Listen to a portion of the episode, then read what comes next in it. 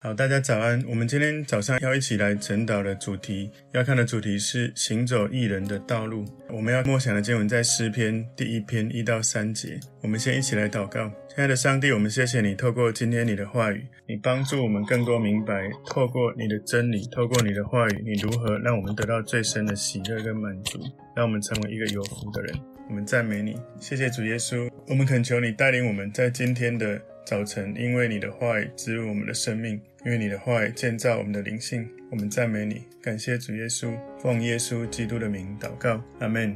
好，我们今天早上要看的主题是行走义人的道路。我们默想的经文在诗篇第一篇一到三节：不从恶人的计谋，不站罪人的道路，不做亵慢人的座位，惟喜爱耶和华的律法，昼夜思想，这人便为有福。他要像一棵树栽在溪水旁，按时候结果子。叶子也不枯干，凡他所做的尽都顺利。我相信在今天的这个诗篇里面，应该大部分的人都有背过。我们今天的主题是行走义人的道路。诗篇我先做一点点介绍。诗篇这个书名哦，它的英文 Psalms，它的书名是从七十四译本的希腊名把它命名为诗篇，英文是 Psalms，P S A L M S。那它的意思是。有调可唱的诗歌集，也就是说，这个诗篇里面的内容大部分都是可以拿来唱的。诗篇的这个希伯来文，它的原文是赞美的诗，也就是说，犹太人他们在圣殿里面赞美、祷告，从内心深处的对神的赞美、感恩、祷告跟叹息，与神来交流，在敬拜当中用诗篇来跟他连接。诗篇总共有一百五十篇，那它有句名的作者，大卫是七十三篇，亚萨有十二篇。可拉的后裔十篇，所罗门有两篇，然后另外摩西、希曼跟以探各一篇，合起来有剧名的大概一百篇。另外不句名的五十篇，大部分人也认为应该是从大卫写的。所以这个诗篇所写下来的内容，最早是摩西写在第九十篇的诗，大概是西元前一千四百五十年到西元前一千四百一十年，在西乃旷野写的。最后一位作者没有具名在。诗篇一百三十七篇哦，大概是西元前五百年前后了，到大概是西元前大概四百五十年左右。诗篇以外的其他的书卷，大部分是神对人说话的记录，把神的心意，把它透过人灵里面的启示哈，然后把它写出来。那诗篇是记载人对神说话，基于对神的认识，用祷告跟赞美的方式，把心中那种认罪、信靠神、仰慕神。敬拜神、称颂神的心情，透过诗篇表达，在神的同在、神的祝福、神的能力的恩典之下，透过诗篇写作出来。这个诗篇写作的动机哦，就是诗篇的作者写诗篇是要帮助神的百姓聚集在一起的时候，可以诵读、可以吟唱。然后你也可以在你个人的灵修的时候，默想诗篇，成为你对神的祷告或赞美。当然，还有一个诗篇很棒的作用，法国的一个。著名的律师跟牧师，也是宗教改革家，哈，改革的神学家，基督教的神学家，他是改革中的创始人，叫约翰加尔文。他说：“我称诗篇为灵魂的解剖学。”意思是什么呢？就是如果你从诗篇这面镜子，你去看它的时候，你会看到自己的影子。所以，可能你从诗篇会看到悲伤、痛苦、担忧、恐惧、怀疑、希望、焦虑，或者是困扰我们思想的。一些问题都可以在诗篇找到许多的回响，所以圣灵会让我们在诗篇里面去看到这些东西，去看进去，去看懂。所以我上礼拜主日有讲，诗篇里面有蕴藏许多，应该是人类的所有的情绪，你在诗篇几乎都可以找得到。所以诗篇是一个非常重要的一个书卷哦。我们接下来这一段时间的晨祷，我们会用诗篇把它走过，求神帮助我们在诗篇的这个内容，真的更多的认识。我们生命里面有许多的情绪，可以从里面去看到、去学到。所以今天行走义人的道路，第一个重点是义人不做什么？义人不做什么？诗篇第一篇第一节，我把它分三段哦。今天的重点有三段，那每一个段落里面又有分小段哦。今天第一个大重点是一人不做什么？第一个小重点，不从恶人的计谋。所以在诗篇第一篇的第一节到第二节，特别是到第二节的最后一句说：“这人。”变为有福，这人变为有福，就是说，这样子的人，他是一个有福的人。那是怎么样的人呢？我们从诗篇一篇第一节第一小段说：“不从恶人的计谋。”也就是说，你是一个有福的艺人，你不会做某一些事情，有一些道路他不会去走，有一些道路他不会站在那里，不站罪人的道路，有一些座位他不会坐下来，不坐亵慢人的座位。所以这一些。包括你会去做的、会去走的、会去站的、会去做的这一些，跟我们的生活起居、我们的思考、我们的行为、我们的归属感是有相关的。不敬钱的人跟敬钱的人，他们在思想、行为跟认知里面，认知到自己是属于谁的这几个方面是不一样的。我不知道大家有没有去思考过，我是谁？我属于谁？我要往谁那里去？如果你真的信靠神，你知道你从神而来，你要回到神那里，你会以神为依归。但是不敬虔的人，他属于谁？他属于他的私欲，或者属于这个世界的价值。许多不敬虔的人是这样。所以从这个诗篇里面，特别是今天的经文里面，我们要知道罪它是渐进的。一个邪恶的倾向或一个邪恶的行为，当你开始投入的时候，你会衍生出另外一个邪恶的倾向或行为。举例来说，你很害怕某件事让别人知道，所以你说了一个小谎。结果这个小谎呢，别人你发现哈，快要去拆穿的时候，你赶快再编一个更大的谎，结果一个谎加一个谎，然后开始变成诡诈，开始变成这些撒旦的谎言会更多的进来，然后你开始不知不觉变成另外一个人，你突然意识到的时候，都发现很难回去。所以有时候撒旦会给人很多错误的谎言，不好的劝告哈，或者是就像这个诗篇讲的恶人的计谋，当你。听到或想到这些不好的意念的时候，你有可能不断的在想这个私欲或者是撒旦的谎言，你很快就会进入那个不敬虔的道路里，然后你自己的生命就降服在撒旦的权势之下，结局就是你会远离神，你是不会有盼望的。所以他讲到说不从恶人的计谋，所以我们要能够了解不敬虔的人会用计谋，会用劝话，会用仿冒，让你觉得听起来也还不错，但事实上里面蕴含着许多的谎言。所以你是一个艺人的时候，你是一个公益的，是一个敬虔的，追求神的人，你不会走入这一些计谋，这些看起来似是而非，看起来很好，但事实上会要你命的这些想法。所以有许多的计谋，许多的建议，许多的伪装，看起来很棒的糖衣之下，里面包着让你痛苦的东西。如果你是一个艺人，你会因为有很多的真理而知道怎么远离这一些不敬虔的人，不敬虔的意念。所以。你要知道你自己对神的真理认识到多少。很多时候，我在陪伴一些弟兄姐妹，在辅导、在协谈、在祷告的过程，我发现人们的痛苦常常是因为他心中蕴藏许多的谎言，而他不知道那是谎言。所以，我们要做的是帮助他认识真理，因为他跟神一连结，一认识真理，他就自己会恍然大悟：我怎么会这样子？而有时候，你直接跟他说你这些是谎言，你直接这样讲，他是。没办法接受的，你只能把他带到神面前，让他跟神的连结，让他对神话语的认识，他才有办法意识过来，他原来在谎言之下。所以我们要知道，不从恶人的计谋，也就是一个义人，他知道如何辨别那些不敬虔的内容，那些谎言，那些撒旦的欺骗。许多人无法分辨，不能够辨别谎言，因为他在真理上面是不够扎根的。因为许多人在思考，他遇到一个问题来的时候，他会找人。到处问，然后他不会去思考这些不同人的建议或劝告是敬虔还是不敬虔，他没有认真的思考到底有这么多爱我的人给我的建议是进钱或不进钱。我们大部分人想要问十个二十个，问很多人的想法，我们只有在想着合不合理，我同不同意，而没有先思考这个是合神真理还是不合神真理。我们大部分是因为自己的私欲，以至于真理先放下。直到我们觉得好像有一个内心不安或者很多的冲击出来，才开始去思想，诶，这个是不是跟神的真理是不一致的？那另外呢，义人呢，我刚刚一开始要提醒的就是，义人知道怎么辨别不敬虔的劝告，义人也能够有一种足够的辨别的能力，是知道有许多不敬虔的劝告，可能是撒旦的谎言，有可能是自己的私欲、自己的声音。所以在这个世界，有可能神会给你声音，人自己的心里也会有声音，撒旦也会给你声音。或许神也会差遣天使来对我们的心来传递他的信息，神的信息。所以如果是自己的声音，你要知道我们。个人本身，我们有自己的思想，我们有良知，我们有内心深处自己的状态。有可能我们自己放进去太多不敬虔的资讯的时候，可能我们自己内心会涌出不敬虔的一些想法或自我的劝告。所以艺人要怎么找到完全的敬虔的劝告呢？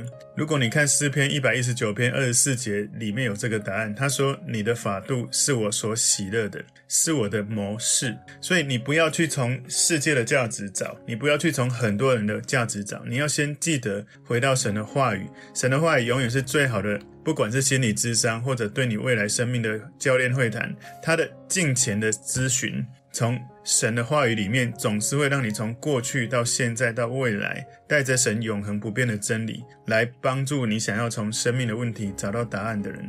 所以，这第一个不从恶人的计谋，诗篇一篇一节的第二小段，不站罪人的道路。所以，罪人有一条他们站立的道路，而义人他们知道他们不会站在这个罪人的道路。所以，义人跟罪人他们不在同一个方向上行进。所以，义人即使他走在一个没有人的一个道路，他也不会害怕，因为他知道他走在这一条路有神的同在，有神的祝福，有神的幸福，有神的永恒的生命。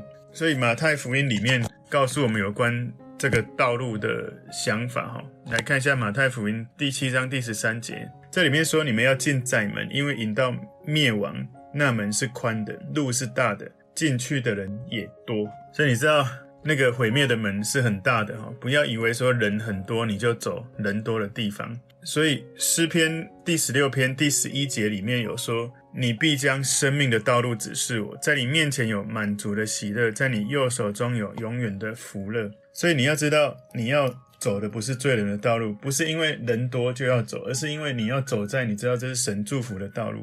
今天诗篇一篇一节的第三小段说：“不做谢曼人的座位。”所以，什么叫不做谢曼人的座位呢？艺人不会坐在一个谢曼人的座位。谢曼人他们的特色就是会常常讲一些批评、论断、轻蔑的话语，去评论神国度的事或者神百姓的这些生命。所以，当你看到有一些人喜欢讲八卦，喜欢贬低一些不同的人，喜欢论断人的人性，哈，有时候就是喜欢坐在一起，在在那边讲八卦，甚至会觉得哇，聊得好爽，好开心。可是你知道，聊完的时候，你的心就开始变得是不舒服的，因为其实你知道，这是当你做了这些事情，神不会喜悦的。当然，每个人都有生命需要被批评或论断的地方，哈，因为人都有错误，都有问题。不过，我们不要坐在轻蔑的座位，不要去坐在亵慢人的座位。我们不要在那一些喜欢讲八卦人中间去凑进去，然后一起聊。很多人都觉得哇，很多人都喜欢告诉我秘密八卦，我，好开心。其实这是危险的。最好别人要跟你讲八卦、秘密这些亵慢的话语的时候，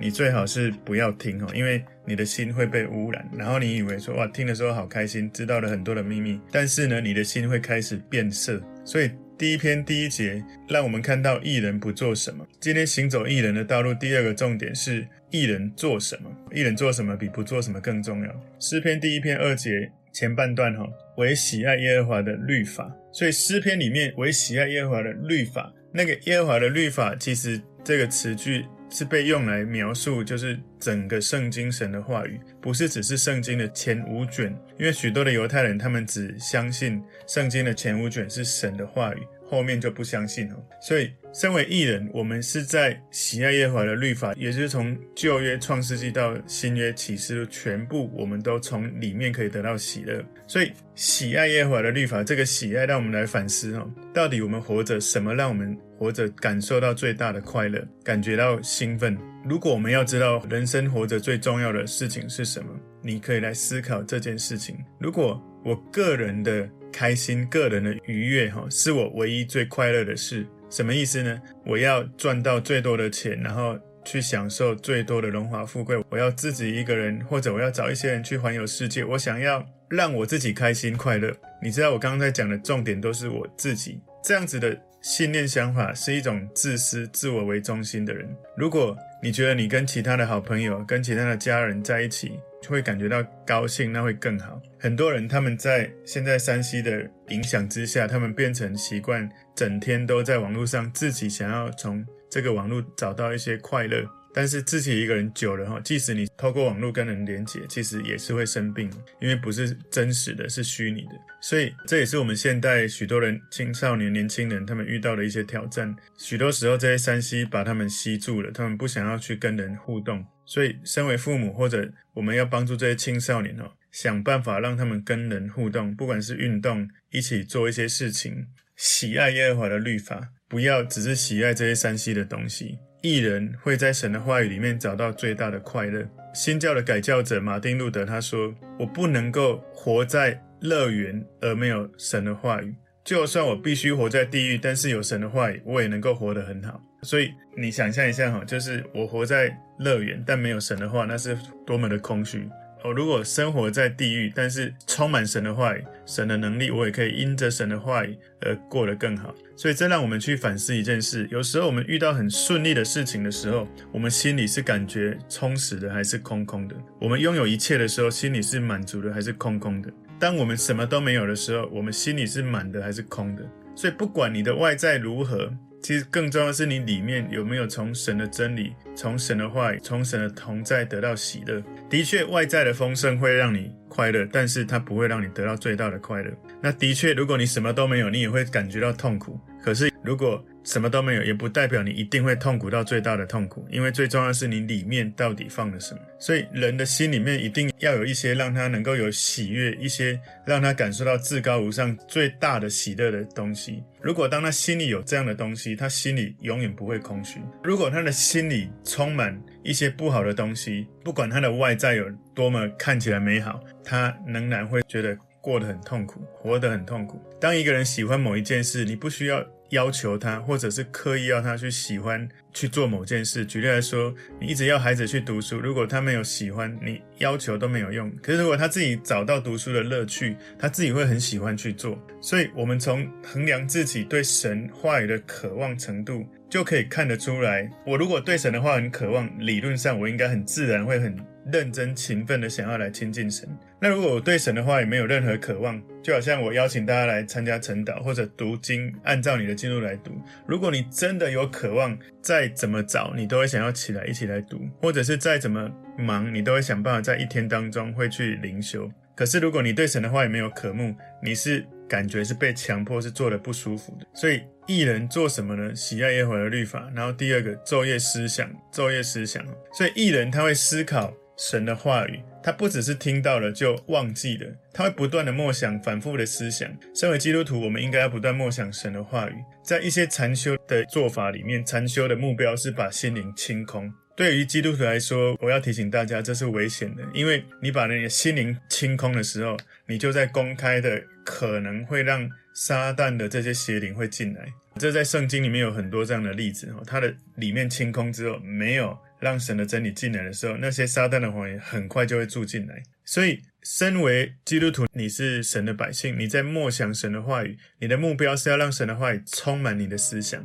你自己安静在默想，不是只是默想我要放空，我要放空，不是，你要不断的默想神的话语，把它充满在我们的里面。我们把神的话语藏在心里，我们就不会去得罪神，我们就不会去做神不喜悦的事情。所以默想的过程是不断的咀嚼，把你从看到神话语的内容里面，你边咀嚼边感觉到神同在的甜蜜。感觉到灵魂里面被滋养，你的心灵跟生命感觉有一种讲不出来的满足感。所以敬虔的人，他们的生命结出许多的果子，是这样子来的。有很多人，他们读圣经，他们只是读过去，但没有花时间默想。请注意哦，如果只是读，对我们不会有着床的那种益处。如果你在读的过程读完了，反复默想，让你的内在的心灵在阅读的过程咀嚼、消化、吸收，你的灵里面才会感觉到充实。所以昼夜思想告诉我们，其实一整天你要不断的去默想，不是说早上一次晚上一次哦，是你要反复不断的在任何时刻有需要的时候再来默想它。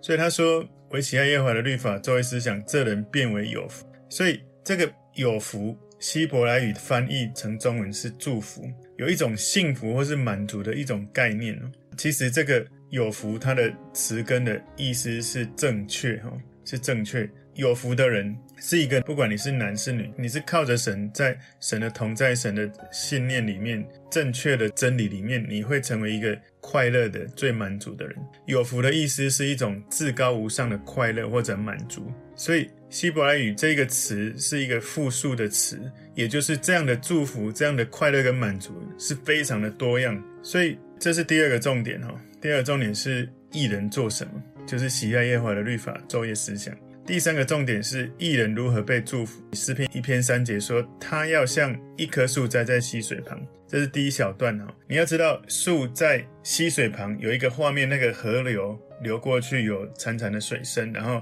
树就在水源旁边。这一棵树是永远不会枯萎的，因为它可以一直得到它需要的养分、水分。所以我们要检查自己的生命，我们是不是有每一天常常被神的活水江河灌溉我们的生命？如果有的时候，你的生命、你的里面到外面是一个强壮稳定的树，是外面的各种的信念、想法、价值，或者是生活的困难，或者你为了做神要你做的事而遇到的不舒服的事，都不会让你这棵树倒下来。一个艺人的生命，他是在神的真理、神的同在中不断的。栽种在神的泉源，而领受到神给他稳定的成长的力量。所以诗篇一篇三节第二段说：“按时候结果子。”所以身为艺人，我们结出的果子像圣灵的果子，就是上礼拜我主日有讲的：忍耐、喜乐、和平、忍耐、恩慈、良善、信实、温柔、节制。我们生命的果子是从你是一棵健康的树，你这一棵树，你这个人哈，其实圣经很多时候用树来描述人。你这棵树，你这个人是栽种在神的活水江河，在神的话语里面种下来，你连接在神的泉源。所以耶稣在约翰福音十五章五节说：“我是葡萄树，你们是枝子，藏在我里面的，我也藏在他里面。这人就多结果子，因为离了我，你们就不能做什么。”事实上，约翰福音六章六十三节，耶稣也说：“我的话语就是灵，就是生命。有了我的话语，就有了灵，就有了生命。”所以你知道，水果它的结果会有。季节，它不会在每一个季节都开花结果，它在特定的时候会开花结果。所以你要想要像一个艺人一样的行走，你一开始有可能会灰心，因为一开始你做神喜悦的事，而许多身边的信念想法是跟你所做的。看起来是不一样的。不过，你身为义人，走在神的公义，神要你做的事，包括你来参加主日的聚会，你去小组，透过跟人的互动、生命的交流，来应用神的话语，包括十一奉献，包括去服侍、去传福音、去宣教。一开始你在做神要你做的事，有时候你还没有看到结果，你会有一点点的灰心，或甚至沮丧，觉得怎么做了这么多，没有看到什么。可是你要知道，你要等候。有季节来到的时候，就会结出果实。那些果实是你生命的品格、生命的性格，是你生命的倍增。所以圣灵的果子，它不会一夕之间长出来，是你不断的跟随而长出来。然后你生命把福音传递给其他人，看到他信主受洗，也是需要一段时间的。它不会你今天做了，明天就看到。所以请注意，如果你在上帝的果园里面，你永远不会枯干。上帝的果园里面没有枯干贫瘠的树，所以。为什么我们的人的生命会枯干贫瘠？因为你太多靠自己，而没有在上帝的同在、上帝的果园里。所以按时候结果子，叶子也不枯干。如果你看到叶子枯干，它成为棕色的，它是一个死亡，是一个干燥，没有水源的。一个迹象，没有营养分的迹象，所以身为义人，你不会死亡，不会枯干，你的叶子永远是绿色的，因为你一直有神的养分。所以凡他所做的尽都顺利。这个意思不是说一个义人能够点石成金，不是说他做了碰到什么什么都会变得很富有、很舒适的生活，不是哦，是从义人的生命里面，他的生命有从神而来一切美好的、奇妙的。特质会在它里面，就算遇到很困难的环境，也因为它里面有神给他凡所做的尽都顺利这样的信念、这样的真理，以至于他能够带来转化。不管在多么困难的情境，他能够因着神而遇见让他繁荣的重要的要素。所以今天的主题是行走艺人的道路。第一个重点，艺人不做什么；第二个重点，艺人。做什么？第三个重点，艺人如何被祝福？求神帮助我们栽种在神的话语，在神的同在，在神的慈爱里面，以至于我们不断的涌出、长出美好的果子，让我们自己、家人跟身边人都得到祝福。我们一起来祷告，主耶稣，我们谢谢你，透过今天你的话语，你滋润我们的生命。求主建造我们，用你的真理，让我们在你的真理里面可以被你兴起，被你建造，活出一个有福人的生命。感谢主，奉耶稣基督的名祷告，阿门。